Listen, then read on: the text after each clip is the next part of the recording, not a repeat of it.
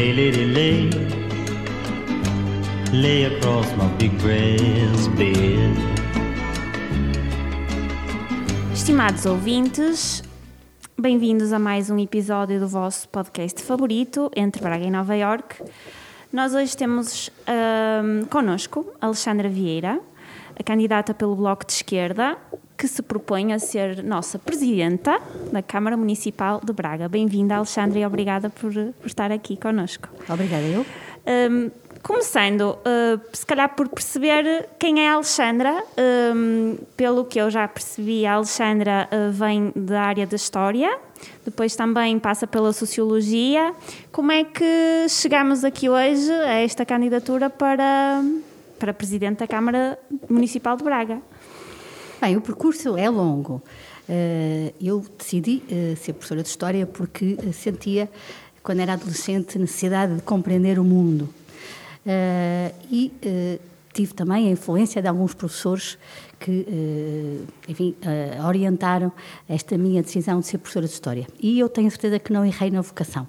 Eu sou professora de História por vocação, adoro dar aulas, adoro os meus alunos e, portanto, estou na profissão certa. Eh, depois, eh, mais tarde, tive a oportunidade de fazer um mestrado em Sociologia da Educação e Políticas Educativas. E porquê? Porque eu queria compreender o que era a escola, queria compreender o sistema educativo, queria, queria saber quem é que estava a puxar os cordelinhos, por assim dizer.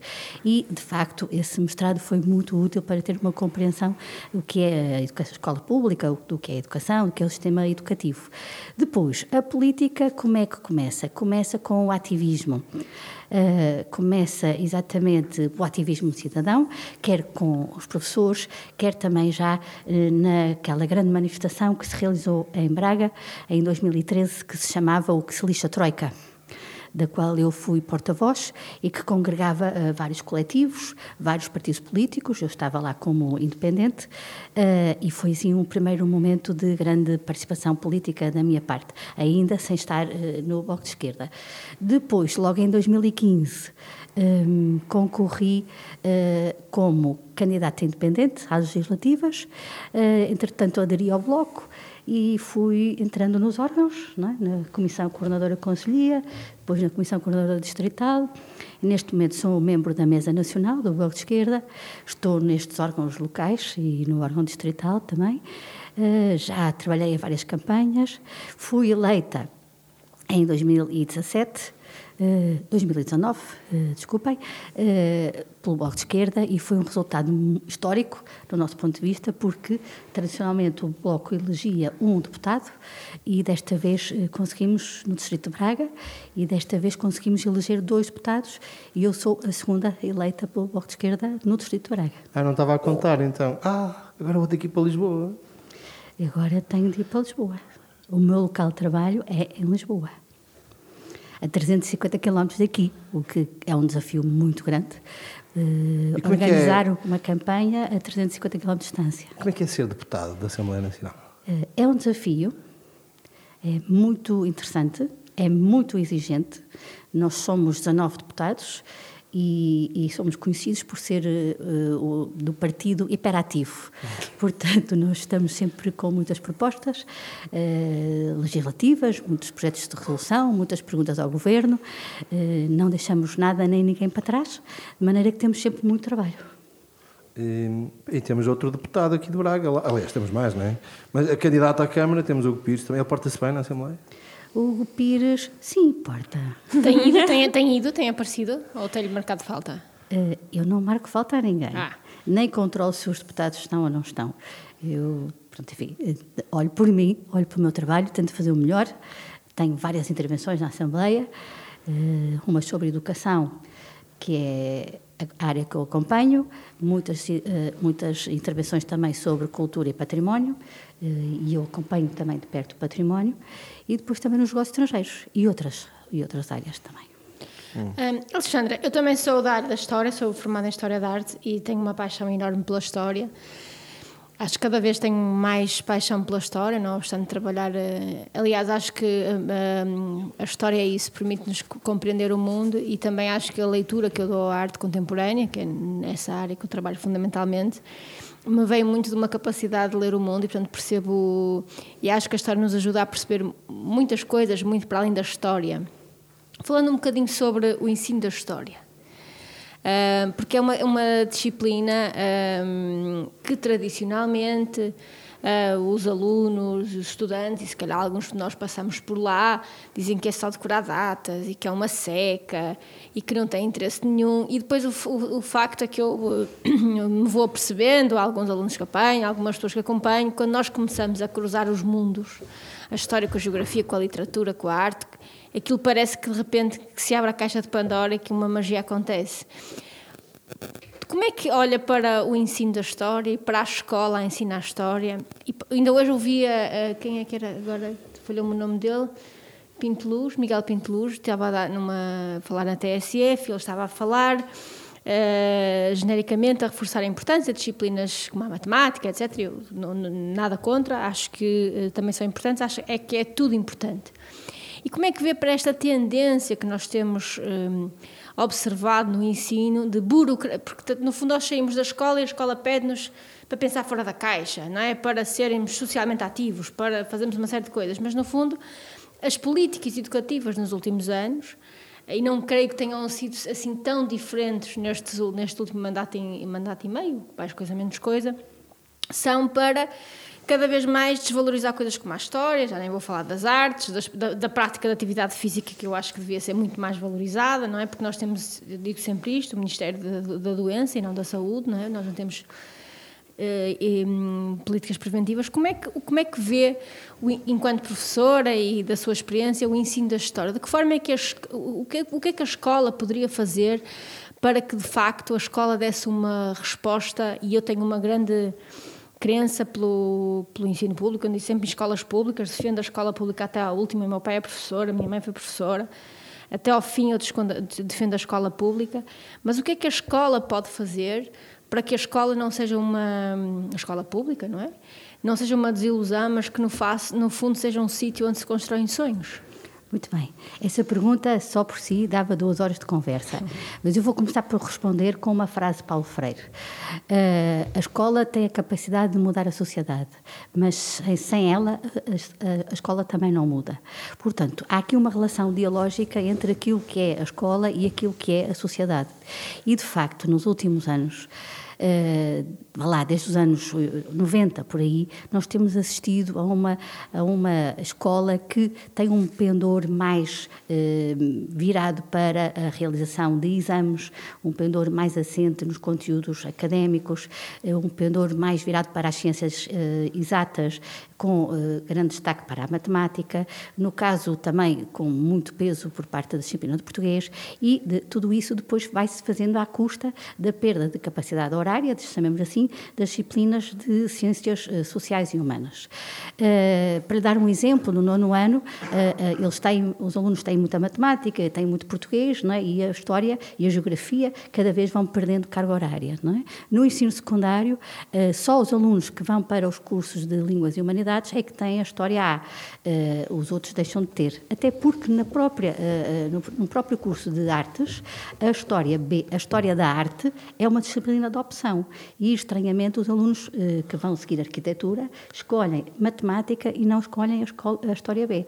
O que para mim é grave, porque se vamos ter arquitetos que não sabem, eh, eh, enfim, o básico da história da arte, da qual eu também já fui professora e adoro dar história da arte, parece-me que depois não, não serão bons arquitetos, não é? porque a história que se aprende depois no curso de arquitetura é uma, uma história um bocadinho mais compartimentada, chamemos assim, não é? Portanto, o fio condutor da história da arte aprende-se no décimo, décimo primeiro ano.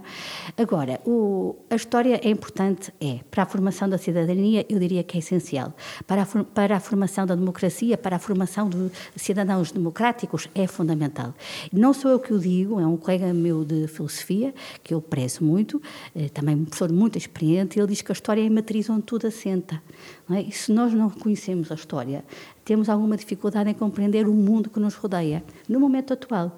E não, só, e não é só isso, a capacidade de compreender o mundo que, os, que nos rodeia, mas depois a história ajuda-nos a construir o mundo que queremos construir. A história ajuda-nos a perspectivar o futuro. E uh, não deixa de ser muito preocupante é? quando, uh, por parte do decisor político, uh, há esta atitude, vá lá, mais negligente no que diz respeito à aprendizagem da história.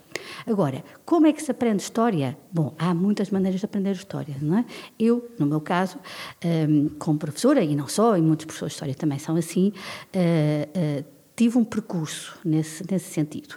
Eu tive uma licenciatura, eh, estive numa licenciatura que era a licenciatura de História e Ensino, eh, Ensino de História e Ciências Sociais, aqui na Universidade do Minho, com cadeiras pedagógicas, com cadeiras de História, com cadeiras de Antropologia, Sociologia, por aí adiante. Uh, e uh, em plenos, uh, plenos anos 90, 80 e 90, o que se dizia nas próprias disciplinas pedagógicas é que a escola é neutra e que os professores não devem, eh, eh, digamos assim, abordar as questões de cidadania, nem as questões da política. E aqui deixem-me fazer um parênteses, é que a política é muito mais do que os partidos. É? Claro, a política é o nós estarmos vivos e atuantes no mundo que nos rodeia. Isso é que é a política. Portanto, todos nós fazemos política, mesmo quando dizemos que não temos partido. E não temos de ter partido para fazer política. Pronto, eu também sou o exemplo disso. E, uh, como professora de História, é? eu sempre procurei levar os meus alunos a pensar, é? uh, do ponto de vista da cidadania, uh, as várias temáticas que nós íamos abordando ao longo, ao longo, do, ao longo do ano letivo, chamemos assim. E isto desde logo com os, os alunos mais pequenos. Eu dou aulas do sétimo ano ao décimo segundo ano e, portanto, é sempre possível fazer debates, é sempre possível discutir, é sempre possível problematizar uh, e é sempre possível pôr em causa e, de, e, ver o que é que está bem e o, o que é que poderia estar melhor. Uh, e depois também é muito importante, e isso dá algum trabalho, é tirar os alunos da sala de aula. Já foi mais fácil, Agora é mais difícil porque depois perdem aulas de português, perdem aulas de matemática, depois é preciso repor as aulas que os alunos perderam uh, e, os, e os, os museus e os palácios e os monumentos perdem alunos a olhos vistos. E isto tem a ver com o facto de ser cada vez mais difícil tirar os alunos da sala de aula. Mas eu não desisto, não é? E, portanto, faço sempre pelo menos uma visita de estudo por ano com, com as turmas todas e, quando é possível, de mais de um dia, é? Uh, sobretudo para ir com eles à capital, para verem, para ir com os alunos à Assembleia da República, já fui várias vezes, é sempre muito interessante ver a reação deles e, e, e, assim contribuir para a formação da cidadania, é? Porque a formação da cidadania é algo que ocorre transversalmente. Não há propriamente. Enfim, podemos pensar numa disciplina para, para a cidadania. Tudo bem, mas a, a, prática da democracia, a prática da cidadania é transversal a todas as disciplinas, não é? E não sei se sabem, porque provavelmente sabem, mas desde, desde 2008 a escola não é uma organização democrática. A escola tem um diretor, que é escolhido por um Conselho Geral, não é? e não há, não há mais nenhuma prática de eleição na escola. Portanto, é um bocadinho complicado uh, uh, exercitar a democracia e a cidadania numa organização que não é democrática. Essa é uma questão muito interessante. Um ehm, e é outra questão que colocou para mim é, é essencial. A escola não é, não, não é nem pode ser neutra, era só o que faltava. Uh, nem pode ser a escola pública porque não é a escola privada. E agora, focando aqui em Braga. Braga de, uh, será uma das cidades do país, se não a cidade do país, com o maior índice uh, de escolas privadas e escolas privadas de âmbito religioso, não é? Escolas que estão sob tutela da Igreja. E tudo bem, os pais é que optam por, por pôr lá as crianças, é uma, é uma escolha. Mas isso não é uh, ser neutro. Não. Uh, como é que eh, olha para a cidade, para os jovens da cidade, para a configuração social da cidade e vê essa. Porque é muito forte isso na cidade. Eu, eu já trabalhei em vários museus um espaço que eu dirigi no Porto, que era um espaço dedicado aos descobrimentos, que, eh, que era em frente à Alfândega. Nós recebíamos escolas de todo o lado e eu lembro-me que, que aqui de Braga recebíamos muitos colégios, muita gente, num rácio muito maior do que uh, noutras, noutras escolas. Ou, por exemplo, aqueles. Uh, escolas, uh, acho que é de pré-escolar e primário, que há em todo o país São João de Barros, em que os, os miúdos rezam, quer dizer, isto, ok, pode ser muito bom o ensino, mas isto depois não é ser, não é ser neutro. É estar a impor. Ok, os pais é que decidiram, mas é de alguma forma estar a impor. Porque às vezes não é, não é os pais decidirem.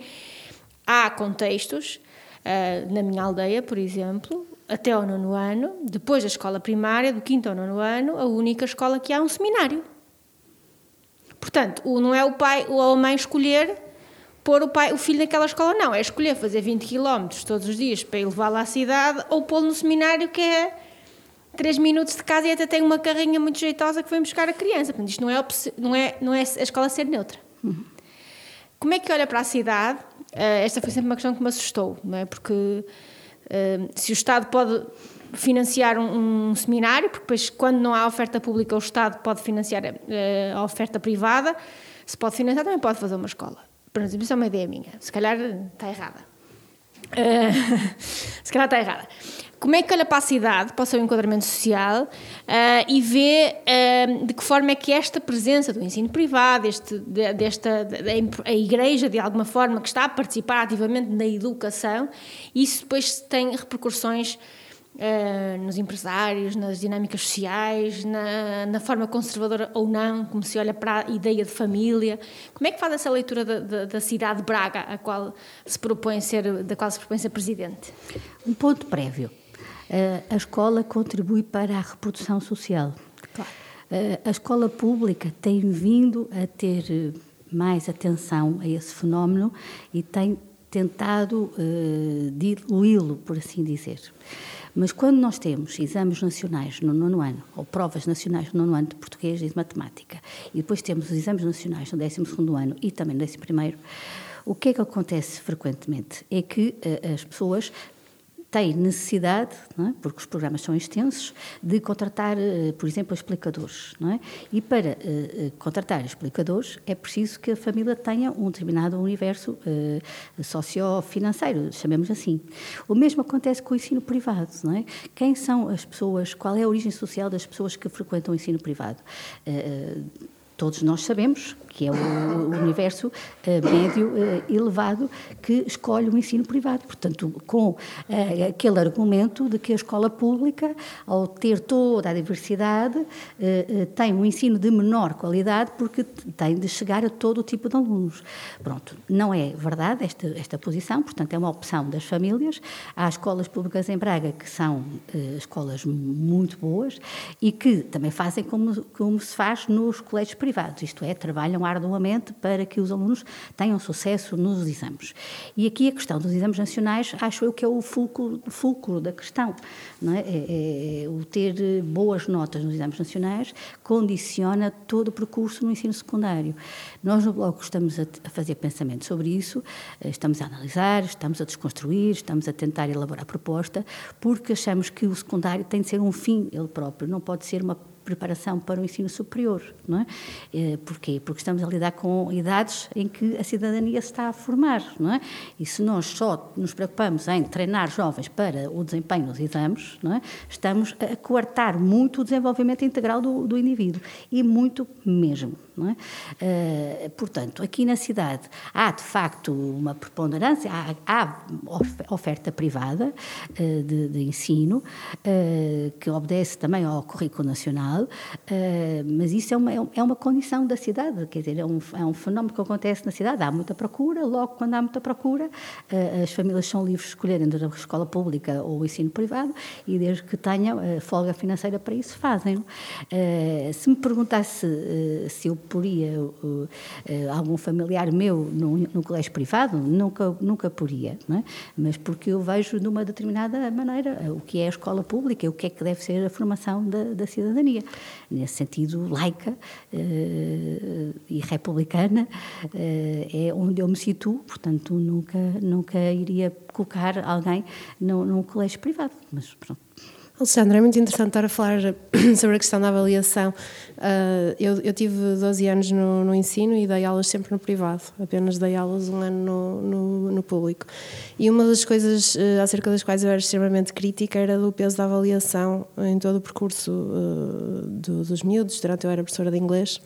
E cheguei a fazer estas contas com os meus alunos. Eu, no ano, em cada turma, tinha mais ou menos 100 horas disponíveis para, para estar com eles, 100 aulas, não é?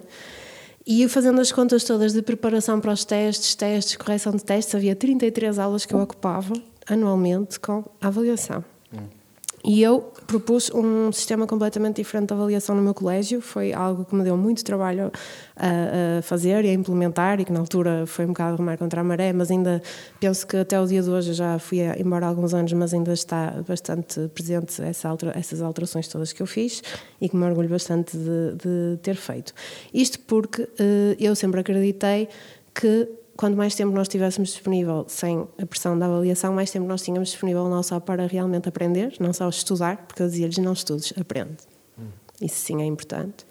Uh, e o aprender inglês uh, implicava também poder falar com, uh, sobre vários temas com eles, problematizar várias questões que eu achava que eram importantes durante a adolescência, um, analisar, relativizar, ter uma opinião que não fosse uma opinião superficial.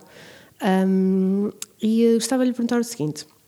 Nós já entrevistámos vários candidatos, não vamos entrevistar todos por uma opção própria, mas, eh, mas a Alexandra é a, última, a nossa última convidada. E já algumas vezes eh, durante estas entrevistas surgiu aqui eh, uma ideia que eu nem sei se concordo ou discordo, mas é uma coisa que me faz pensar bastante, que hoje em dia não, não, não faz sentido falar de esquerda ou de direita.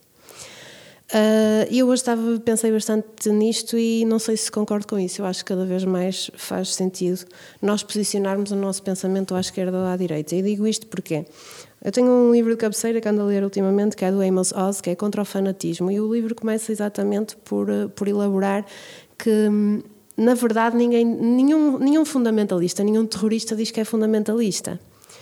É raro nós ouvirmos uma pessoa de direita dizer que é de direita ou orgulhar-se de dizer que é de direita. Mas nós estamos a assistir a um tempo em que pessoas que são de direita dizem coisas como temos que acabar com este fundamentalismo, temos que acabar com este radicalismo, temos que acabar com este fascismo. O meu partido não é de direita, coisas assim. O meu partido não é racista. Nós vivemos num tempo em que se calhar cada vez faz, mas é mais sentido dizer não, esta pessoa é de direita, esta pessoa é de extrema direita. Isto é uma ideia de extrema direita. Uh, isto preocupa-me bastante e é interessante a Alexandra ser de Sociologia.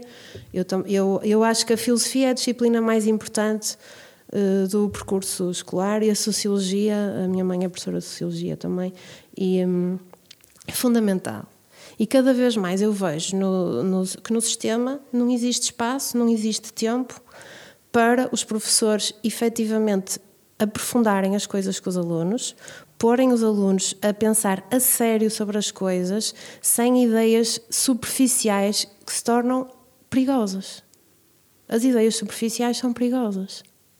As pessoas têm que compreender que se só lerem duas, só ouvirem duas frases de alguém que está a falar em público, estas duas frases até fazem sentido, mas nada do resto faz sentido.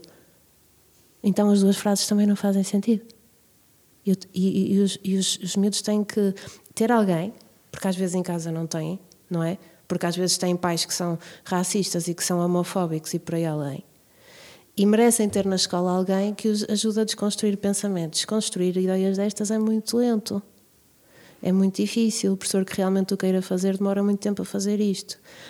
Então a minha pergunta, uh, Alexandre, é esta: faz sentido? Esquerda, direita, isto é, como é que se resolve esta questão de cada vez mais nós ouvirmos ideias perigosas a serem ditas como se fossem uh, coisas leves, coisas lógicas até. Uhum.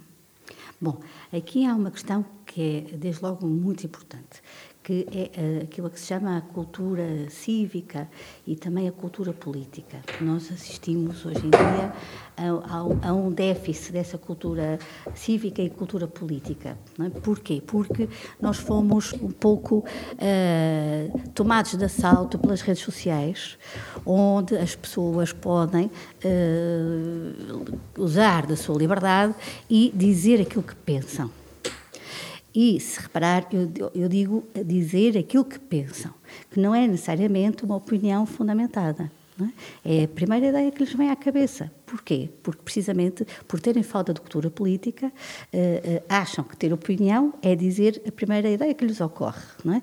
E eh, acham também que essa ideia que lhes ocorre, como é uma ideia delas, vivemos, vivemos num país livre democrático, portanto elas têm o direito a exprimir essa ideia, mesmo que essa ideia seja uma ideia errada, não é? Portanto, há, há aqui um, um desvirtuar daquilo que é efetivamente uma opinião que tem por base alguma fundamentação que resultou de alguma leitura, de algum debate, de algum contraponto com outra pessoa que pensa de maneira diferente. A pessoa acha aquilo e, como acha aquilo, tem direito àquela opinião. E depois deixe-me só fazer aqui um parênteses, que é uma coisa que também é assustadora, que um terrorista baseia sempre a sua ação terrorista na premissa de que está a defender o bem comum. O que é o bem comum? Quem sou eu? Quem é alguém para dizer que o bem de todos é esta ideia? Pronto, essa, É essa questão é muito complicada, não é? É, é complexa, nós pode- podemos abordá-la aqui, mas eh, eu voltava um bocadinho atrás, voltava um bocadinho à questão do ser de esquerda ou do ser de direita, não é?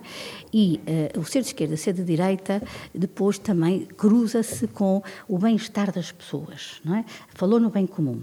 Nós, nos, nos países onde as pessoas vivem eh, com dignidade, eh, têm os seus direitos assegurados, veem as suas opções respeitadas. é? As ideias eh, mais extremadas têm alguma dificuldade em vingar. É?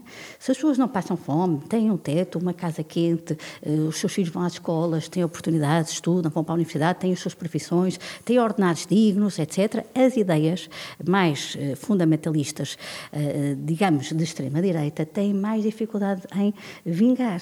É? Tanto que a história também nos ensina isso. Não é? Foi no contexto da Grande Depressão que as ideias fascistas e nazis se ingraram, é? porque traziam uma nova proposta de sociedade e faziam um conjunto de críticas que, enfim, eh, eh, mobilizava as, as multidões. É? Mas nós sabemos que, eh, enfim, estas ideias eram racistas, defendiam ideias nacionalistas, é? defendiam a extinção de determinadas pessoas, por aí adiante. É? O Estado único, um partido único, ou melhor, um Estado forte com um único partido, sem liberdade de expressão.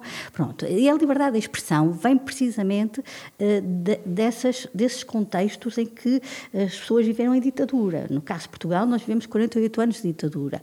E quando na nossa Constituição está escrito a liberdade, à expressão, a, a livre expressão é um direito inalienável, é? é por referência a situações em que as pessoas não puderam exprimir livremente a sua opinião política, nomeadamente de contestação ao regime em vigor. É? A liberdade de opinião não é eh, a liberdade de poder dizer um disparate, como a Terra é plana. É? E há pessoas que afirmam que a Terra é plana e, e- e acham que a sua visão é que está, é que está correta. Voltando à questão eh, direita e esquerda. Bom, a questão direita e esquerda, eh, enfim, eh, remonta à Revolução Francesa e tem a ver com o facto de, numa determinada reunião, à direita se terem sentado as pessoas que defendiam uma Revolução Francesa mais calma, mais pela via democrática, etc. Portanto, uma visão mais conservadora do que seria a Revolução e à esquerda as pessoas mais adeptas das transformações eh, eh, mais radicais, nem que fosse preciso usar a força. Pronto. E, de facto, eh, faz ainda muito sentido falarmos em direita e esquerda. Podemos dizer que há várias direitas? Há. Podemos dizer que há várias esquerdas? Há. No momento atual, há a direita, é? Nós assistimos a um recrudescer de ideias que se inspiram nas tais ideias fascistas e nazi, eh, eh, que surgiram nos anos 30, eh, o que nos deixa preocupados. E que é como diz, são pessoas que fazem enunciados é? de duas ou três frases, mas depois não dizem como é que eh, vão eh, aplicar esses enunciados. E, eh, são pessoas que também eh, eh, oscilam as suas opiniões em função dos públicos a que se dirigem e sabem eh, ir diretos às preocupações das pessoas, não é? E volto atrás dizendo que se as pessoas tiverem bons ordenados, tiverem os seus subsídios atribuídos, etc., estas ideias populistas têm mais dificuldade em E se entrar. tiverem também o pensamento educado de forma a desconstruir certas ideias, não é? Se a educação também estiver do lado do bom senso. E boas aulas de história, não é? Boas Porque- aulas de filosofia, boas aulas de Boas Porque a aulas de história boas aulas de boas geografia, boas aulas de português. A literatura também eh, eh, Claro. forma muito a cidadania. E depois há aqui outra questão que também é, é importante: é que, eh, eh, eh, sendo a direita conservadora, não é? ela não propõe exatamente formas de mudar o mundo. Não é? Eh, portanto, a situação é a que é. Ah, Umas pessoas nascem eh, bem, outras pessoas nascem em ambientes mais desfavorecidos, e é assim. Não é? À esquerda propõem-se formas de mudar o mundo. Nós eh, queremos, à esquerda, que todas as pessoas vivam igualmente bem. E é para isso que trabalhamos. Não é? E é esse o nosso objetivo. É fazer com que a maior parte das pessoas viva eh, eh, com o mínimo de dignidade. Claro que na esquerda onde eu estou, no bloco de esquerda, não é? O- nós consideramos que o sistema capitalista é aquele que contribui para que haja mais diferenças entre as pessoas não é? e não acreditamos nas ideias meritocráticas. Tá bem? Há muitas pessoas que são boas, que são bons alunos, são bons, enfim, trabalhadores, etc, etc, e não chegam, a, a, enfim, a, a- melhorar, digamos assim, o seu nível de vida. Portanto, não, não, porque não há lugares para toda a gente, não é? Porque a meritocracia organiza-se em pirâmide, certo? Portanto, ok? Portanto, não há forma de toda a gente chegar ao topo. Mas há pessoas que não precisam de chegar ao topo. é? Há pessoas que eh, se dão bem, sendo operários, se dão bem, sendo trabalhando numa repartição, etc.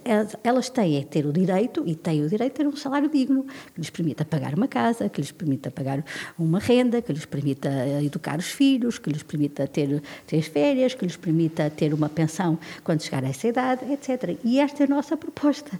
é? Neste momento, é esta a nossa proposta: é que o maior número possível de pessoas tenha estes direitos mínimos garantidos. E o que se verifica é que isso não acontece. E quando isso não acontece, é terreno mais fácil para ah, as ideias populistas. Por outro lado, também à esquerda? E aqui há que o dizer com alguma frontalidade, é que eh, eh, eh, é na esquerda que se situam algumas ideias mais fraturantes no que diz respeito à mudança dos valores, dos princípios e das atitudes. É?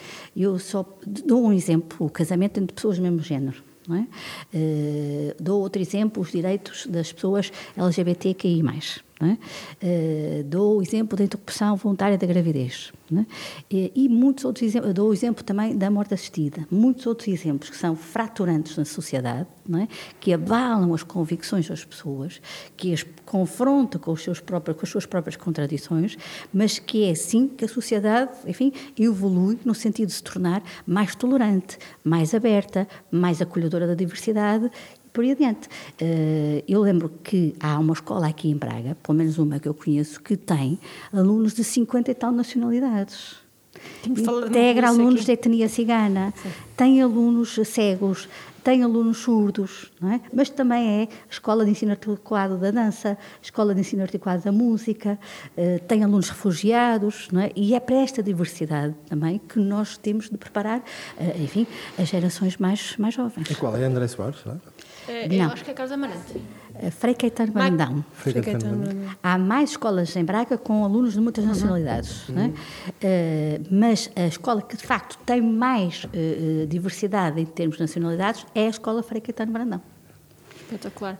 Alexandra, o que é que, quando olha para a cidade, para a cidade, para o Conselho, para o município, o que é que a, hum, o que é que a preocupa? O que é que realmente eh, lhe tira o sono? O que é que realmente diz isto é mesmo preciso que seja diferente? Eu tenho uma aposta, mas- só digo depois. Tem uma aposta? Sim. Começo por responder? Sim. Pronto. Eh, eh, na cidade de Braga há, eh, há um problema que, que está na origem de tudo o resto. No meu entender, há uma falta de ideia de cidade. não é? O que é que o, o Executivo Municipal, eh, este e os anteriores, pensam sobre o que é cidade no presente e, sobretudo, o que é cidade no futuro? é? Nós, até um determinado momento, eh, eh, achava-se que a cidade seria a cidade dos prédios e das grandes estradas, automóveis por todo lado. Isso era um modelo de desenvolvimento que vigorou uh, durante muitos anos na cidade. É? Neste momento, uh, não temos tanto esta ideia da, construção, enfim, mas continua a haver a ideia de que o automóvel é o privilegiado é? de, como forma de locomoção. Temos uma ideia de cidade que, eh, aliás, não temos uma ideia de cidade, temos eh, a, a, sensação, né, o atual Executivo Municipal acha que eh, a aposta deve ser só na economia, deve ser só na capacidade de atrair investimento. É? E depois esquece todas as outras componentes que, compõem, que fazem parte do, do, do, viver numa cidade e que faz com que a vida das pessoas numa cidade seja seja uma boa vida, por assim dizer, não é? Onde as pessoas possam circular a pé uh, sem correr o risco de serem atropeladas, possam, as crianças possam circular também em segurança, onde as bicicletas possam circular sem serem abalroadas por automóveis uh, e, e, por aí adiante. Nesta ideia de cidade também tem de estar outros aspectos, como uh, a questão da habitação, que não é, não é um problema só de Braga. Há muito tempo que o Bloco de Esquerda diz que há um problema de habitação no país inteiro. Nós, em termos de habitação pública, só temos 2%, enquanto que, eh, por exemplo, em França, já 20% da habitação é habitação pública. E aqui, quando falamos em habitação pública, não estamos a falar de habitação só para as pessoas que têm rendimentos baixos. É habitação pública para todas as pessoas. É? Eh, eh, e o que é, qual é a vantagem de ter habitação pública para, para muitas pessoas ou para famílias de diferentes rendimentos? É que isso ajuda a acalmar o mercado.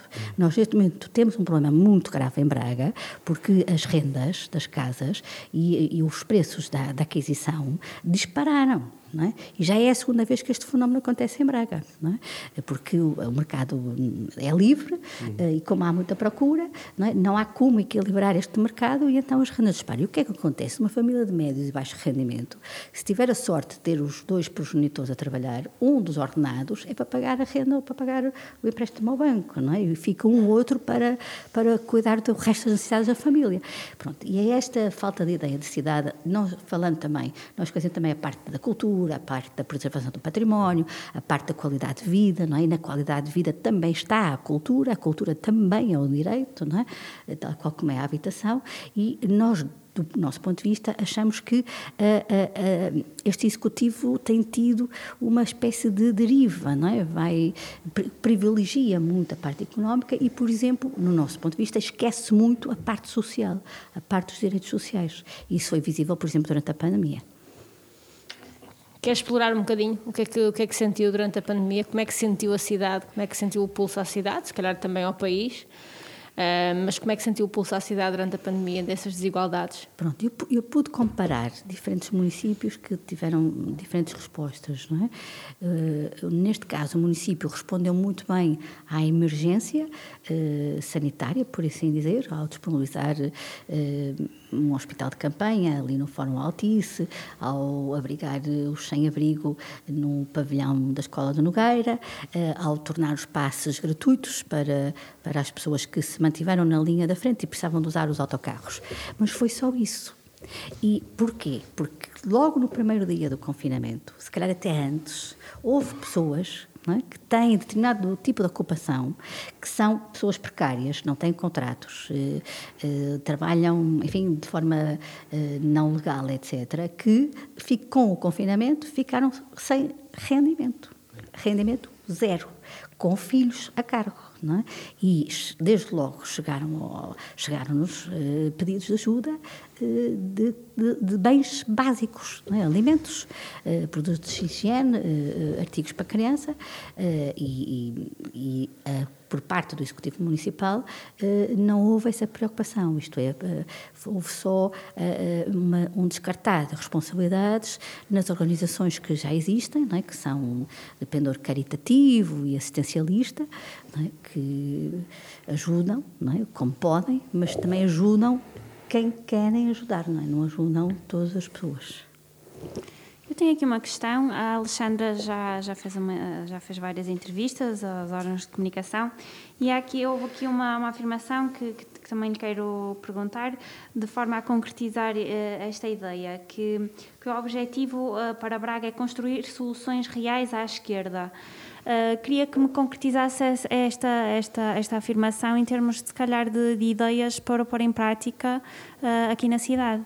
Pronto, soluções ideais à esquerda é habitação para todas as pessoas, habitação digna, habitação eh, energeticamente eficiente, porque não basta a, a, habitação por si só, é preciso que essa habitação seja, do ponto de vista energético, confortável, ou seja, não seja gelada no inverno, não seja muito quente no verão. Porquê? Porque as pessoas, para se aquecerem, gastam dinheiro em eletricidade, e sobra menos para as restantes necessidades. E no verão tem que refrigerar com ventoinhas ou assim, e também sobra menos para, para, as, para as suas uh, enfim, necessidades diárias. Uh, nós achamos também que é uma ideia à esquerda uh, pensar-se que os transportes coletivos têm de ser públicos e têm de estar ao serviço dos cidadãos e que todos os cidadãos devem poder usar os transportes públicos. Neste momento não é isso, não é isso que se verifica. Verifica-se que o, o, quem é privilegiado privilegiado é o automóvel. E por isso temos uma cidade permanentemente engarrafada, porque há excesso de automóveis na cidade. É? Uh, tem a ver com uma maneira de pensar das pessoas em Braga que não é exclusiva dos bracarenses. É? Cada pessoa quer ter o seu automóvel está no, está no seu direito é? de ter o seu automóvel, mas deve ter também a possibilidade de, se quiser deslocar-se de casa para o trabalho ou de casa para a escola, poder usar um transporte coletivo que sirva é, o seu cotidiano e não ter que usar constantemente o automóvel. Além disso, também há outras formas de mobilidade. Uh, a pé, desde logo, é? as famosas cidades, dos, a cidade do 15, dos 15 minutos, não sei se ouviram falar, Paris está a fazer isso neste momento, uh, Pontevedra já o fez há muito tempo, que as pessoas a 15 minutos a pé poderem ter acesso a todos os serviços, à escola, à creche, à repartição, ao centro de saúde e poderem fazê-lo a pé. E depois a bicicleta, não é? E o que é que nós assistimos? Não há corredores dedicados para os, os autocarros em quantidade suficiente que permita aos autocarros circular sem conflituar com o automóvel.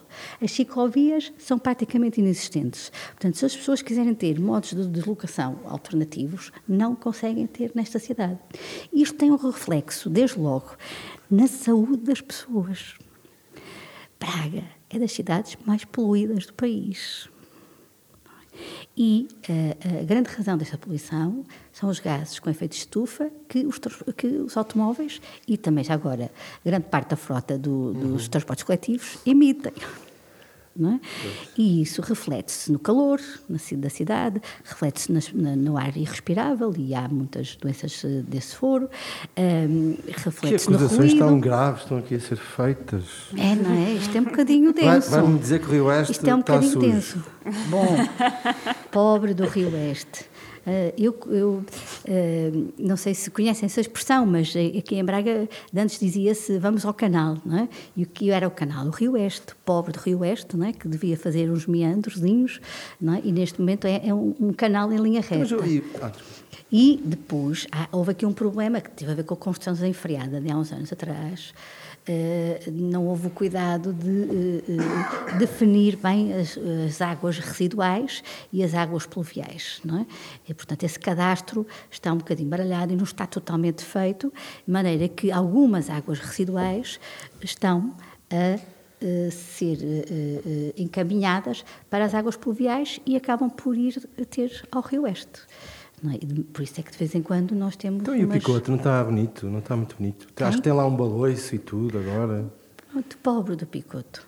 Quantas vezes já foi reflorestado o picoto? Reflorestado, bom, uh, com árvores uh, uh, pequenas, não é? E uma árvore pequena tem de ser mantida, não é? Se a gente planta a árvore e depois vai à sua vidinha e não há ninguém que a regue, não há ninguém que a guie, não é? a árvore acaba por morrer. Já várias vezes foi uh, florestado o, o, o picoto. Então, mas é assim entanto, que se consegue plantar em, em, eh, em portanto, cortaram-se 20, imagino, mas plantaram-se 200 ou 2 mil até. É assim que se conseguem estes números? É isso? É replantando várias vezes na mesma zona? É? Não, de todo. O que nós achamos é que. Eh, é que isso já cada, foi dito, é só isso que cada, eu estou a. Diga, diga, não É que isso já foi afirmado de alguma forma, é que plantou-se em, em, em, muitas vezes as árvores que se cortaram aqui em Braga. Pronto, há aqui um problema, de, e isso também é uma ideia à esquerda.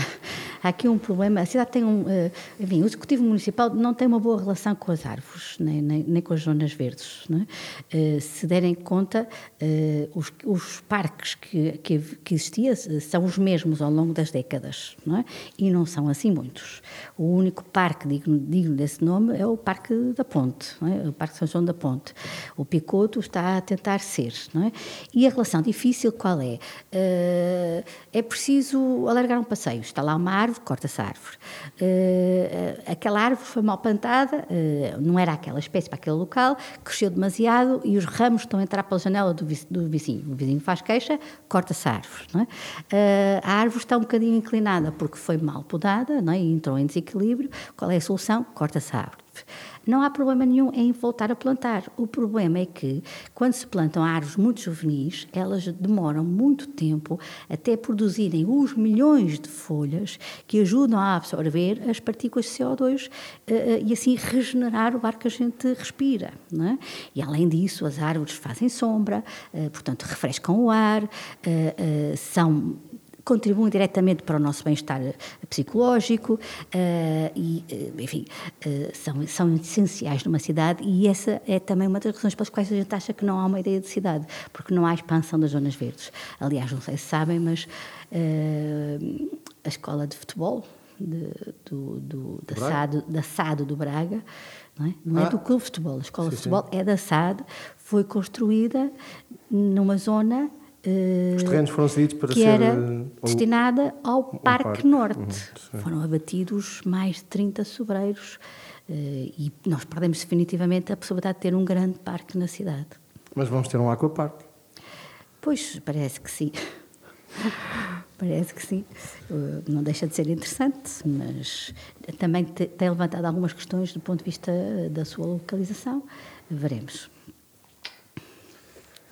Alexandra, eh, estava a gostar muito de, de ouvir falar aqui sobre, sobre várias questões, sobretudo porque uma das coisas que, eh, que eu reconheço no, no Bloco de Esquerda, eh, independentemente de nós estarmos de acordo ou não, mais ou menos posicionados, ehm, e eu tive, sou uma das pessoas que tive o privilégio de crescer e em casa que eu ouvi falar de que era à esquerda, de que era, que era à direita, não é? O meu pai é um, é um comunista ferrenho e, portanto, fiz essa aprendizagem. Aos 10 anos foi-me dado a ler o, existencial, o Existencialismo e o Humanismo de Jean Paul Sartre, que eu na altura não percebi bem, mas depois mais tarde veio fazer algum sentido e o Sartre é o meu eh, guia espiritual eh, em muitas circunstâncias, mas estava a gostar de ouvir falar aqui eh, de algumas coisas concretas, porque uma das coisas que eu reconheço na generalidade das pessoas que têm voz no Bloco de Esquerda, ou que falam mais, é que são muito claras.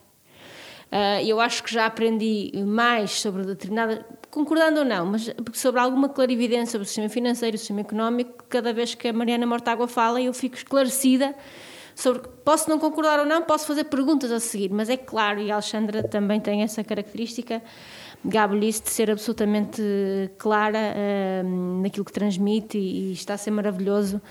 ah, está a ser maravilhoso, maravilhoso ouvi-la. Como é que se. E, e e não, não, não posso deixar de lhe fazer esta, esta, esta pergunta, eu tenho andado a ler um bocadinho sobre isto. Ahm, como é que se. Hoje em dia, numa, numa sociedade ah, tão individualizada. Ontem jantava com, uns, com umas pessoas amigas e estávamos a discutir ahm, que no nosso tempo, etc., com 15, 16 anos, tínhamos os namorados ou as namoradas e a coisa era tudo muito mais. Não queríamos, era, não é? eh, eh, outro tipo de coisa e hoje em dia os jovens são até sexualmente muito mais eh, atados, presos, estão, estão agarrados aos ecrãs, não é? Parece que está tudo um bocado invertido, não é? Um outro dia estava a ter uma, uma conversa com eh, com o meu filho mais novo e ele, ah, não, não, quer dizer, como se aquilo fosse, estivéssemos a falar, porque estão tão rotinados nesta coisa das novas tecnologias. Ahm, como é que se ensina a liberdade? Como é que se promove a liberdade de pensar, independentemente de pensar o que é que seja? Como é que se promove num, num, num meio em que nós estamos tão, e esta pandemia só veio reforçar isso tudo, tão individualizados, tão, tão a, a, a- a criar gerações tão, eh, que estão a ser privadas de tantas interações sociais, que não sabem olhar nos olhos, que não conseguem conversar. E como é que depois eh, se passa de ultrapassar esta barreira e trazer pessoas novas para a política, para os partidos, um, para renovar gerações, para renovar pensamento, porque a Alexandra há bocado disse uma coisa muito interessante. No Bloco estamos a produzir pensamento sobre isto. Hum. Isto é uma ideia essencial, porque é isso que nós esperamos que, que os partidos políticos façam, é produzam pensamento. Podem não trazer as respostas logo imediatamente, mas estão a pensar sobre aquilo, não é? Como é que se faz isto? De que forma é que os partidos atualmente, eh, que estratégias, que, que forma é que podem uh, falar? Uma das coisas que eu acho que correu muito mal durante a pandemia foi a comunicação. Foi desastrosa, foi de culpabilizar o cidadão, de nos fazer deixar a todos assustados, mas cheios de culpa, tudo que sabe, é tudo culpa nossa. Quer dizer, é, não, há, não houve pedagogia, não houve informação, é, foi tudo distorcido, etc. Como é que se faz isso? Como é que uh, isto é pensado num partido como o Bloco? Eu acho que o faz bem, é claro, nas ideias, na forma como, como comunica. Eu ouço alguém do Bloco a falar e chego ao final e percebi o que é que foi dito. Ouvi uma ideia. Posso não concordar, mas ouvi uma ideia hum, concreta. Como é que se faz isto? Como é que se trabalha isto? Um, se vocês têm, de facto, acredito que sim, esta preocupação pedagógica, como é que é o desafio de trazer pessoas, trazer os jovens, trazer, e não só os jovens, trazer pessoas novas, porque às uhum. vezes as pessoas novas podem ser pessoas com 50 ou 60 anos, mas que estavam desligadas da sociedade e, que, e a voz delas é importante porque elas têm um saber acumulado imenso. Como é que se faz isto? Como é que se trabalha isso? O que é que a política tem que fazer de diferente? Há uns tempos o Rio dizia, quando começou, pois verificou-se que entretanto não aconteceu nada, que era preciso comunicar de uma forma diferente e não sei o quê e tal, mas no caso dele não está a funcionar muito bem. Um, mas isso são outros. Mas é, o princípio era, é, era interessante, pensar sobre isto era interessante. Como é, o que é que se está a fazer? Como é que se está a pensar? Como é que se está a comunicar, a pensar esta comunicação, a tirar os jovens, a tirar as pessoas dos ecrãs? De, de uma vida tão fechada, para, ela, para, para trabalharmos neste processo que eu acho que é essencial de coletivização, coletivização da sociedade, nós pensarmos, não obstante a nossa liberdade individual e as nossas escolhas, pensarmos o coletivo. Como é que isso é pensado pelo Bloco? Como é que é pensado? Como é que são trabalhadas essas estratégias? Antes de mais, eh, nós, falo por mim como professora, é? nós temos que ser o exemplo. É? Se nós queremos uh, desenvolver a noção de cidadania, de democracia, de liberdade e de responsabilidade, porque liberdade também implica responsabilidade, nós temos que ser o exemplo, não é? Portanto, a capacidade de respeitar aquilo que a outra pessoa diz uh, e pensa e aquilo que a outra pessoa é. E depois, como partido político, eu vou discordar um bocadinho de si, porque nós nunca tivemos tantos jovens no, no, no nosso partido como agora. E jovens ativistas das causas todas, é? desde a causa ambientalista, à causa feminista, à causa, à causa LGBT, à causa animal. E são os jovens que estão a fazê-lo. Ao contrário de outros partidos que têm juventudes partidárias e as pessoas fazem o seu percurso na juventude partidária e são eles que colam os cartazes e fazem isto e fazem aquilo, nós no Bloco de Esquerda não temos isso. Nós temos uma coordenadora dos jovens, na qual os jovens participam e eles é que se organizam. E qualquer jovem, a partir dos 18 anos, no Bloco de Esquerda, pode fazer parte de qualquer órgão. É? Eu dou aqui o exemplo do nosso deputado, que já foi o deputado mais jovem, é? foi deputado com 22 anos. Eu estou-me a rir porque uh, as juventudes partidárias de outros países, o pessoal é da, da Jota até aos 30. Assim, é? Pronto, nós não temos esse sistema. Não é? é eh, portanto, as juventudes partidárias significam que as pessoas só podem ser daquele órgão até aquela idade e depois, quando atingem uma determinada idade, é que podem uh, passar uh, para os outros órgãos. Não é? nós, nós, nós, nós, não fazemos isso. Portanto, uh, o, o, as idades, digamos assim, estão em absoluto pé de igualdade. E depois, para responder à segunda, à segunda parte da sua pergunta, nós damos voz a quem não tem voz. E eu penso que isso as pessoas já perceberam. Portanto, tudo que são lutas, digamos assim, que estão invisibilizadas, elas encontram eco no Bloco de Esquerda. Eu dou exemplo: as amas da Segurança Social, que eram trabalhadoras a recibo verde pela Segurança Social, anos e anos e anos a fio. Portanto, não trabalham, não trabalham, não ganham, não têm descontos para a segurança social, não têm subsídio de férias, etc. O Bloco de Esquerda conseguiu que essas amas se integrassem na segurança social. Uh, a luta pelos, uh, a luta dos cuidadores informais. Eh, nós vivemos num, num épocas, uma época em que, eh, por várias razões, a esperança de vida se prolongou e eh, há muitas pessoas que têm de cuidar dos, das pessoas mais velhas não é? e, e, não têm outra hipótese de não serem elas a cuidar. Muitas vezes elas têm de se desempregar para cuidar dessas pessoas que, que têm essas dificuldades. Não é? E não havia o reconhecimento de que esses cuidadores informais fazem um trabalho é? Que uh, alivia uh, o Estado, alivia a Segurança Social, alivia o Ministério da Saúde e esse trabalho não era reconhecido. Não é reconhecido. Estamos a fazer esse trabalho. O estatuto já foi aprovado, mas ainda assim ele não foi reconhecido na prática. Não sei se me faço sim, sim, entender. E, e, se nós fizermos as contas às horas que as pessoas uh, uh, fazem de trabalho informal, não é? e que muitas vezes em, em, dupla jornada, algumas delas, não é? porque têm o seu trabalho, depois chegam a casa e ainda têm que cuidar daquela pessoa, não é? e às vezes pode até ser um filho com, ou uma filha com alguma necessidade especial. Não é? Uh, esse trabalho é quase sempre um trabalho gratuito e não reconhecido é? sem direito à, segurança social, sem direito a qualquer tipo de, de, apoio, etc.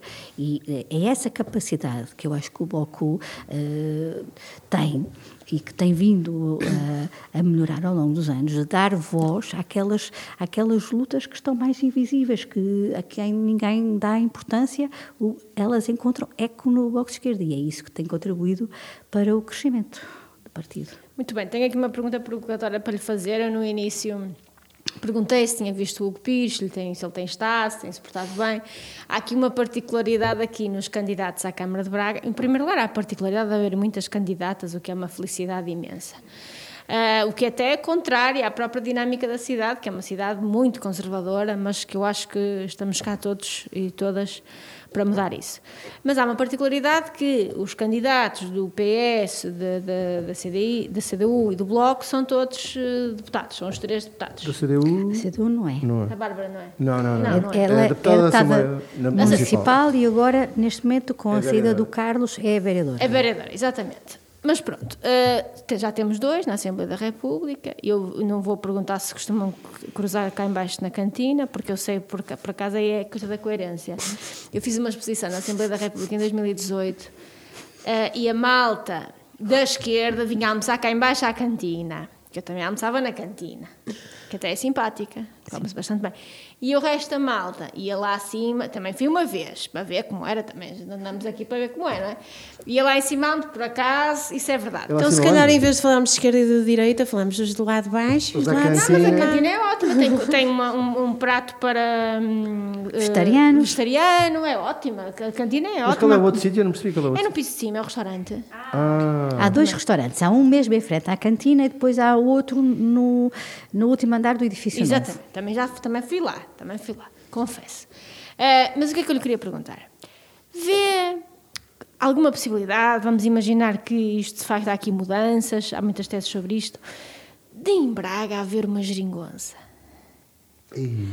Bom, uh, já ouviu falar na confiança? Já?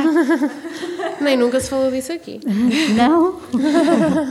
Bom, a confiança uh, foi um exemplo uh, de pequena dimensão, é certo, de como é possível os partidos, num determinado ponto, entenderem-se. Não é? Portanto, os partidos com assento na Assembleia Municipal, no caso o Bloco de Esquerda, a CDU e o PS, eh, resolveram eh, unir esforços no sentido de salvar a confiança de ser vendida ah, em, em 2013 pública. poderia contar com o PSD também, não é?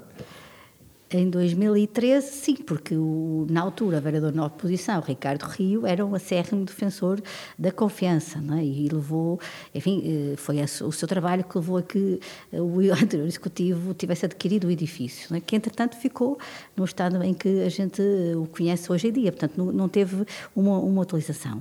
Uh, portanto, uh, estas coligações fazem-se, fazem-se, mas elas implicam entendimentos e implicam cedências. É? Neste momento, Eh, Ricardo Rio vai para o seu terceiro e último mandato. Eh, eu penso que não vai haver aqui grandes modificações relativamente àquilo que foram as últimas eleições. É? Eh, Eventualmente a direita estará um bocadinho mais dividida, mas pronto, penso que não, não, não se desenha, não é? fazendo um bocadinho de adivinhação, a possibilidade de formar uma coligação à esquerda que possa eh, tomar conta do Executivo Municipal, no bom sentido. Ahm, Alexandra, há bocado ahm, a candidata falou, nós não vamos entrevistar todos os candidatos, nós não vamos entrevistar a candidata do, do Chega e não tenho nenhum problema em dizê-lo publicamente, não vamos, é uma opção nossa. Somos seres livres e, e, hum, eu gosto de, de, de ser intolerante com os intolerantes. É algo que. É aquela coisa, liberdade de expressão, sim, mas se não forem muitos disparates seguidos. Ah, e, portanto, não vamos fazer isso. Mas isto é uma coisa que me preocupa muito e agora a Alexandra tocou num, num ponto importante eu num, aproveitar para lhe perguntar. Esta fragilidade nacional da dita direita, da direita democrática, não é? porque até ver o PSD e o CDS são partidos democráticos, a mim preocupa-me muito. Esta, os partidos estarem mortos, não é? O CDS é um partido que caiu, não é? O PSD eh, está na, na luta livre, digamos assim. Isto é muito preocupante, porque isto abre muito espaço a que, a que todos aqueles que não são democráticos e que são dissidentes vão ali ganhar eh, espaço. Portanto, eu acho que neste momento nós precisávamos de partidos de direita, de centro-direita, o que quiserem chamar, mas democráticos, que defendem, apesar de tudo, valores democráticos, mais liberais, menos liberais, não interessa, são democráticos, que eu acho que essa é, é a essência estivessem mais fortes, estivessem a fazer oposição, estivessem concentrados, estivessem unidos, estivessem aqui a fazer qualquer coisa que de alguma forma alimentasse o debate político em vez de dar espaço a todas estas coisas que estão aqui a surgir e que é assustador. Eu não sei se teve a oportunidade de ver, mas eu vi ah, e recomendo quando for reposto Catarina e a Beleza de Matar Fascistas e eu saí de lá arrepiada, porque eu vi isto vai acontecer. Acha que vai acontecer? Como é que vê? Como é que nós evitamos que daqui a oito anos, ou daqui a seis, neste caso, eh, tenhamos Assembleia da República um- uma fatia muito representativa destas ideias, que são ideias contra a liberdade, contra a diversidade, contra a democracia. Eh, Eu nem vou falar de níveis económicos, vou- eh, são mesmo do ponto de vista humano, não é? Porque podemos discutir no, no ponto de vista económico, mais liberal, menos liberal, mas sendo democrático, nós até percebemos há países em que os modelos funcionam, outros não. O que me preocupa são os valores humanos. Como é que nós combatemos isto? Como é que nós impedimos que aquela. ah, e não, é- não é por, por, por acaso que o Tiago Rodrigues foi agora nomeado ou escolhido para diretor, é um, quer dizer, um tipo fora de série, é um visionário, um tipo que vê muito mais à frente que nós todos juntos. Em algumas matérias, como é que nós evitamos que aquela visão do Tiago Rodrigues se torne realidade? Como é, como é que nós, que somos democratas, que somos republicanos, que somos laicos, podemos fazer, tendo ideias diferentes, para que, de facto, isto, a da altura, não se torne um país no qual nós não queremos estar. Eh, sabe que esta deriva populista não é exclusiva de Portugal. Ela está a acontecer Claro. um pouco por toda a Europa e nós temos re- retrocessos assinaláveis na Hungria e na Polónia e o exemplo foi eh, a proibição de ensinar conteúdos relacionados com a homossexualidade nas escolas desses países, etc. Portanto, isto não é exclusivo de Portugal. E acho que esta reflexão tem de ser feita, como disse bem, pelos partidos de direita eh, liberais e democratas e não está, não está a ser feita. O que é que, porque é que isso se explica? Bom, eh, como é que isso se explica? Serão várias as causas e serão complexas, mas como é que isso se resolve? Eu acho que consigo eh, responder-lhe. Eh, a partir do momento em que as pessoas têm uma vida digna é? e veem os seus direitos eh, garantidos e respeitados, elas não têm necessidade de extremar posições ou de ir para posições mais extremadas. Não sei se me faz entender. Eu, eu- posso dar o caso dos polícias, não é? Os polícias reivindicam o subsídio de risco. Já está na lei. Não é? No entanto, o, eh, o governo continua a não lhes pagar o subsídio de risco. Não é? Ora, isto convida alguns polícias é? a fazer o quê? Eles próprios a extremar posições, não é? Só para dar um exemplo. E agora, como é que se combate isto também? Eh, Combate-se com muita educação. Mas a educação não é só a educação uh, que fica uh, dentro dos muros da escola, é a educação do, dos cidadãos que neste momento também são cidadãos eleitores. É com debate, é com discussão, é com uh, confrontar com as, as, contradições, é dar conta das questões relacionadas com o racismo, com a homofobia, com, com a perseguição às pessoas estrangeiras, com, com a xenofobia, etc. Portanto, é, é desmontar estes argumentos. Isto é um trabalho que se faz de hoje para amanhã? Não, é um trabalho longo, não é? E é isso que, é isso que o Bloco de Esquerda tem vindo a fazer. É ir mostrando é, às pessoas as contradições do discurso mais extremado à direita. E as contradições são mais do que muitas, não é? Não é, não é entram pelos olhos dentro a quem estiver um bocadinho mais atento. Eu julgo que as pessoas. Hum, no primeiro momento são capazes de dar razão, não é? mas se pararem para pensar, depois já conseguem. O problema é parar para pensar, não é? E como as redes sociais são muito rápidas e muito voláteis, é mais fácil fazer um gosto no comentário mais extremado do que parar um bocadinho para pensar. E por último, não é? há, há todo um, um, trabalho pedagógico e de sensibilização e de debate que cada um de nós, como cidadão, e como cidadã podemos fazer, não é? Nós não, uh, todas as vezes que eu apanho um táxi ou todas as vezes que eu estou numa, numa enfim, num, num outro sítio qualquer e alguém me confronta com estas ideias, eu tento desmontá-las tranquilamente, não é? E as pessoas lá vão, lá vão percebendo. É? Portanto, há aqui também algum trabalho de cidadania a fazer. Não podemos achar que isto é uma tragédia inevitável, que não é. Não é?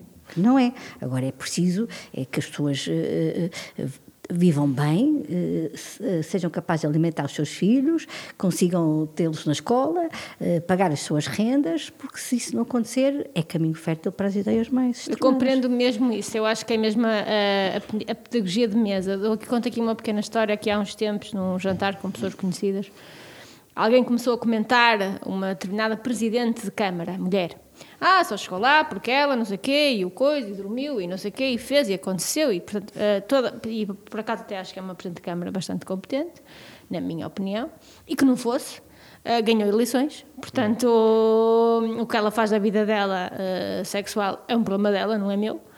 Uh, cada um faz, isso não, isso não deve ser critério, digo eu, para votarmos ou não, e começaram Até porque se fosse um homem, isso nem sequer é assunto de conversa. E se isso fosse critério, Pronto. É, e então começaram ali a porque ela, começaram ali a desbravar. Então, eu disse: vocês estão a ver o que é que estão a dizer? Yeah. Se fosse um homem, era o maior. Uhum. Mas como é uma senhora, tipo, estão agora simplesmente a denegrir todo o trabalho, toda a forma como ela lá chegou por causa disso. E depois uma das pessoas tinha uma uh, filha, que estava uhum. na mesa, que, dava, que anda na faculdade. Eu disse: pá, tu estás a ver a tua filha está a estudar para ter uma determinada profissão num, num meio de, que é masculino, como todos, ela um dia chega longe e vão dizer isso dela. Hum. Porque, porque, pessoas como tu não pararam o discurso. E um dia vão dizer fulano tal, agora é não sei o quê, porque dormiu, porque hum. fez, porque aconteceu, porque não sei o quê. Pronto, eu não sei se aquelas duas criaturas sentiram alguma coisa na cabeça, mas eu sei que aquela adolescente, que já é uma estudante, ficou, ficou indignada com aquilo. E, e próxima vez que ela ouviu ou que, ou que ouvir alguém dizer isto, vai dizer: epá, mas estás a dizer isto porquê? Hum. E eu acho que este é o trabalho que nós temos que temos que ser chatos. Hum. Não deixar passar. Aquela coisa, nós não podemos ser indiferentes. Ora temos bem. que combater a indiferença. Ora bem. E isso dá-nos trabalho, porque é muito mais fácil não ser nada connosco. E o mundo está tão cheio de indiferença, como dizia o Alberto. E agora estás a, fa a falar. Uh a Alexandra estava a falar e lembrei-me da noite em que eu conheci a Helena, porque nós conhecemos num programa de televisão, porque nós somos muito mediáticas. O programa depois não apareceu na televisão, mas, mas nós estivemos lá e falámos, gravámos para a RTP, tudo. E, uh, e, a pergunta era porquê é que os jovens não se interessam pela política? Os jovens interessam-se pela política. E eu fui convidada na qualidade de design de moda para, para falar, de designer de moda para falar sobre isto. Uh, e ocorreu-me na altura falar sobre diversas causas uh, em que a moda está envolvida. E primeiro eu tenho uma marca de moda e ter uma marca de moda posso dizer-vos que é uma coisa extremamente política, logo a começar pela maneira como nós tratamos quem trabalha connosco. E lembro-me que a última frase que eu disse teve qualquer coisa a ver com o que a entrevistadora me perguntou. Eu disse: sim, política é isto, é fazer coisas. Eu nunca me envolvi em política, nem nunca envolverei, mas para mim, política é isto, é fazer coisas, é defender as causas que nós achamos que são justas, que contribuem para um, para um mundo melhor. E isto apenas para rematar todos os meus, todas as minhas reflexões, e posso confessar que não estava com uma grande vontade de, de sei lá, de entrevistar candidatos à, à Câmara, porque achava que se calhar não vinha muito ao encontro dos meus interesses, etc. Não, nada, nada de pessoal. Mas achei estas, todas estas intervenções muito interessantes e, e fizeram-me refletir muito. Um, e uma das coisas que me, que me fizeram refletir, e até estava a comentar com a Helena antes de vir para aqui, foi que toda a gente fala de mobilidade, fala de ambiente, fala da poluição, falam, todas as pessoas falam de muitos problemas parecidos e toda a gente. Um, Essa era a minha aposta há pouco, era a e, mobilidade. E toda a gente fala imenso, de, falou aqui imenso de mobilidade, toda a gente criticou imenso o executivo atual e, e é a vossa, a vossa função. Um, mas na verdade eu acho que um político e acho que pessoas da esquerda, como a Alexandra, espero eh, essa questão de dar voz a quem não tem voz. Porque eu, eu quando tive este tempo todo a ouvir estas pessoas todas que aqui passaram, penso, ok, o trânsito, tudo bem, as freguesias X que têm o problema uh, de habitação, está tudo bem, mas uh, como é que nas escolas está a ser dada resposta às crianças que têm necessidades educativas especiais cuja intervenção é caríssima? Só os privilegiados é que podem dar. Uh, raparigas que são mais precocemente, que, que enquadramento estão a ter? Uh, velhotes que passam a vida sozinhos, que estão isolados, que, que estão enquadrados, estão sinalizados, sem abrigo. Uh, pessoas que estão em risco de serem agredidas ou mortas por causa da questão da violência doméstica, que é uma coisa que mexe comigo imenso. Estas pessoas estão enquadradas, estas pessoas estão protegidas? Não estão. E, e, eu, e é, é mesmo aquilo que eu espero que, que, pessoas como a Alexandra façam, não é? É que é muito fácil ir no discurso da mobilidade e do. Pronto, isso é o que toda a gente vai falar. Não é? Mas uh, estas questões que conhece tão bem, isto que falou dos cuidadores informais, todas estas coisas, é muito raro nós ouvirmos os políticos falar, falarem uh, de realmente quem é que está marginalizado. De, de, porque a função, do, a função dos políticos é enquadrar estas pessoas, é saber quem elas são e ajudá-las, para que toda a gente tenha as, tenha as mesmas oportunidades. Nunca vai acontecer, mas tenham oportunidades muito semelhantes, não é? Uh, e por isso quero dar-lhe os parabéns por ter sido as únicas pessoas que falou de casos, de casos mesmo específicos e de, de, como é que as coisas, de onde é que estão realmente os problemas e, e se calhar gostava de até se tivéssemos tido mais tempo de falar como é que se pode resolver isto, o que é que se pode fazer a mais, não é? Porque a questão do trânsito, a questão da poluição, uh, são coisas que nos afetam a todos nós, mas nós somos uns privilegiados, não é? Nós conhecemos muito pouco das, das realidades que realmente precisam de intervenção dos políticos. Nós conhecemos mesmo muito pouco. Eu posso dar-lhe um exemplo. Uh, nós uh, temos eleitos nas juntas de freguesia uh, e temos um muito ativo, que é o Alfredo Ribeiro, que é corredor, é maratonista, é muito conhecido na cidade. E ele eh, corre a cidade e conhece cantos e recantos que mais ninguém conhece. E um dia eh, trouxe-nos um problema. Foi o problema dos moradores do Fujacal, da Alameda, eh, da, travessa do Fujacal, exatamente. Eh, e é um problema de um conjunto de pessoas, serão quê? 90 pessoas, 100 pessoas, é? que todos os dias correm risco de vida. Porquê? Porque elas, as entradas uh, para as casas estão ao nível do primeiro andar. Uh, portanto, existe um passadiço e as pessoas têm de entrar por um extremo ou outro extremo do passadiço para terem acesso à sua entrada principal. Há uns anos, o muro desse passadiço ameaçava ruína e embaixo há as pessoas a circular, há carros que estão estacionados, etc. E a Câmara resolveu destruir, esta Câmara, este Executivo Municipal, resolveu destruir esse muro e colocar lá uma rede de obras aquelas obras, aquela rede, quando se fazem prédios para a segurança dos trabalhadores, uhum. não é? Pronto. Essa rede ainda lá está por ação da chuva, do vento, do frio, da erosão, essa rede está segura por pinças. É? A qualquer momento, uma pessoa sai da, da entrada, da porta, é? desequilibra-se, é? embate na rede e vai cair cá abaixo. É? E então, o Executivo Municipal, neste caso o Vereador dos Espaços Públicos, diz que não é da responsabilidade da Câmara, eh, e é, aquilo é espaço público, eh, vai fazer a obra, mas depois vai ver quem é que vai pagar a obra. é? E, entretanto, as pessoas, todos os dias, correm risco de vida. Isto é só para lhe dar um exemplo. é? Eh, Depende muito de como é que se está na política. É? Eh, Depende muito como é que se olha para, para, para, para a realidade em que as pessoas vivem. é? Eu falei dos cuidados informais, falei, falei das amas, e há muitas amas aqui que estiveram no nosso movimento, aqui de Braga, eh, fala- fal- faltou falar dos pedreiros de Penafiel, enfim, do- dos trabalhadores da- da- das monoculturas no Alentejo, eh, e agora esta situação destes habitantes, é? que são moradores que também pagam os seus impostos, e, no entanto, o município não olha para eles como, como deveria olhar, não é? E, entretanto, outras zonas da cidade estão bem cuidadas, têm passadeiras elevadas, enfim, o trânsito está, está, está melhorado, etc, etc. Não sei se me fiz entender. Portanto, há aqui uma clara opção política de olhar para uma determinada realidade e depois esquecer todas as outras. Há aqui uma clara opção política de olhar apenas para um, um determinado setor, não é? neste caso a economia e a atração do investimento, etc., e depois esquecer todas as outras dimensões é? das pessoas que vivem em Braga, que são a maioria. Só, um só uma questão relativamente à, à atração de investimento, não é? Eh, nada contra eh, virem empresas trabalhar para Braga. Aliás, é? fundamental. Criam postos de trabalho. Agora, o problema é que tipo de posto de trabalho, não é?